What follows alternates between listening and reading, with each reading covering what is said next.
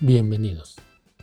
Este es el episodio 5 de esto que es mi vida, mis gustos, mis ideas. Comenzamos. Con frecuencia requerimos de un cambio de teléfono inteligente para poder estar en el entorno mundial.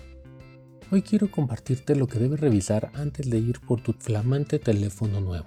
La tecnología es un tema que hoy en día nos concierne a todos, y más si hablamos de los dispositivos móviles que solemos utilizar en todo momento. Sin embargo, para darle pie a los avances y no perdernos de nada, muchas veces queremos comprar el móvil que está de moda o el que nos ofrece la vendedora. Tenemos multitud de opciones, colores, funciones y características para elegir, pero en realidad, ¿cuál es el mejor de todos? Personalmente pienso que antes de comprar un equipo nuevo, se deberían de contestar una serie de preguntas que filtrarían muchos modelos para encontrar el ideal para cada persona y para cada bolsillo. Primero, ¿para qué lo vas a utilizar? Esto lo respondes mediante tu profesión o tu estilo de vida. Eres diseñador, haces marketing, tienes que interactuar con los clientes en tiempo real, necesitas enviar tareas y elaborar documentos mientras estás en movimiento. Todas estas preguntas te llevan a una gama específica de móviles. Por ejemplo, si te dedicas a subir fotos en redes sociales e interactuar con personas y estar en distintas aplicaciones, lo que requieres es rendimiento, un procesador que pueda hacer multitareas. Estamos en pleno 2019. Lo mínimo recomendable es un octa-core con 2 GHz de velocidad, o dicho de otra manera, un núcleo dividido en 8 partes con una frecuencia relativamente alta. Pero quizá lo tuyo es ver videos en la mejor pantalla posible y con la máxima definición. Entonces necesitas justamente eso, una pantalla con muchos puntos por pulgada cuadrada, o PPI, y una definición mínima de 1920 por 1080 píxeles, es decir, Full HD.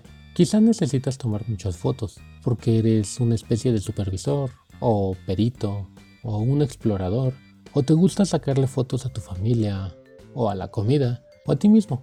Entonces necesitas que traiga buenas cámaras, quizá una resolución de 24 megapíxeles o más, buenos sensores y claro, espacio de almacenamiento.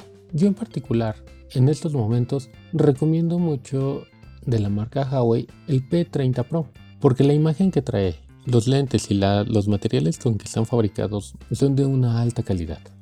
Y si eres de esos que no pueden soltar el móvil durante todo el día, bueno, ahí hay que ponerle atención a la duración de la batería. La marca Xiaomi, en este sentido, tiene unos equipos que son una bestialidad, hasta con 6000 mAh por carga. Todo lo anterior no va solo o de manera exclusiva, por lo que tener un equilibrio es bueno. Saber cuánto vas a gastar en el móvil también es algo delicado. Muchos sitios web especializados te dicen cuál es el móvil quizá por menos de 100 dólares o 200 o incluso los mejores por más de 1000 dólares. Esto depende de ti, de qué tanto lo usas y para qué. Por ejemplo, si usas mucho el entorno Mac, bueno, la recomendación es que sigas usando iPhone, ya que tienen un buen rendimiento, tienen buen rendimiento y son duraderos. Sin embargo, en el universo de modelos, mi opinión es, busca lo que más utilices y súmale lo que estás dispuesto a gastar. Por ejemplo, no quieras convencerme con que quieres todo. Buena RAM, buen procesador, buenas cámaras, buena pantalla y además lo quieres barato. Eso no va a suceder. Al menos no en equipos nuevos. Quiero decir, por barato que no te cueste una suma importante o que tu presupuesto no ponga en riesgo tu economía, ya sea de esa quincena o de ese mes, ya que puedes tener diferentes parámetros para tú decidir qué es barato y qué es caro.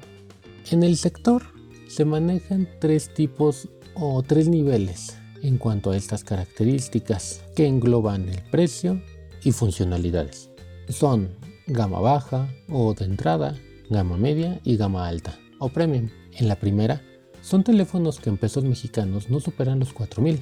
Son teléfonos principalmente hechos de plástico, con una pantalla baja en densidad de píxeles, una batería sencilla que está por debajo de los 2500 mAh y cámaras de baja resolución. Son útiles si no te molesta no estar en contacto con el mundo digital y el teléfono es eso, sirve para llamar y mensajear de manera medianamente básica, quizá mandar un correo electrónico ocasional y cosas similares. Los teléfonos de gama media llegan a costar hasta 10 mil pesos y ya incorporan otras características más avanzadas como los sensores de proximidad, acelerómetros, intensidad de luz, traen cámaras más potentes y los, materiales con los que están elaborados son más costosos. Muchos ya traen carcasa metálica o pantalla con notch. Eh, son aquellos que tienen la cámara inmersa en la pantalla o que tienen una curvatura en la pantalla misma. Su procesador de estos también es más eficiente, pero está un poco limitado ya que tienden a calentarse más rápido. Y también están los teléfonos de gama premium o gama alta, y esto incluye todo el beneficio que puedas pagar. Quizá memorias internas hasta 512 GB, algunos con memorias RAM de 8 GB o más, definiciones de pantalla muy buenas. Muchos de estos modelos son resistentes al agua e incluso puedes sumergirlos. Cuentan además con cámaras de 32 megapíxeles o multicámaras, que dicho sea de paso, y sobre todo en los últimos lanzamientos, estas cámaras son en gran medida como tener varios lentes profesionales, algo así como emular los objetivos de las cámaras reflex pero en tu móvil. Pueden tener un zoom muy grande o capturar un ángulo de imagen muy amplio.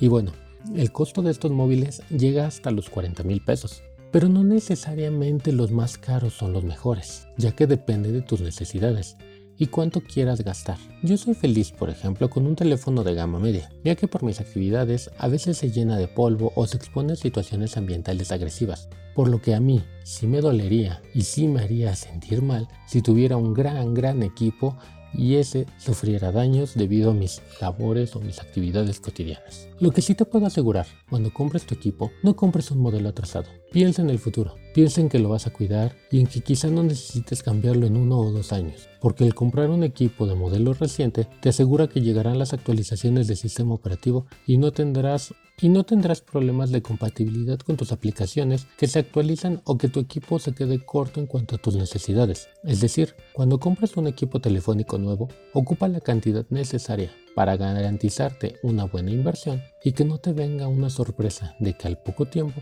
no cumplió con tus expectativas o es demasiado para lo que requieres. Pero si solo quieres un móvil para llamar y mandar mensajes, verifica que mínimo sea 3G, debido a que próximamente el servicio 2G, o dicho de otra manera, cuando apenas tienes señal y te sale una letra E en las barritas de señal, bueno, ese servicio, esas frecuencias ya van a dejar de funcionar para que los esfuerzos de las compañías telefónicas se concentren en las nuevas redes, como las 5G.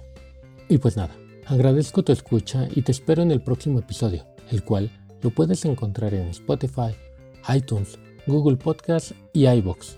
También te invito a seguirme en Twitter como arroba 86 para que juntos tengamos un nuevo punto de vista de las cosas.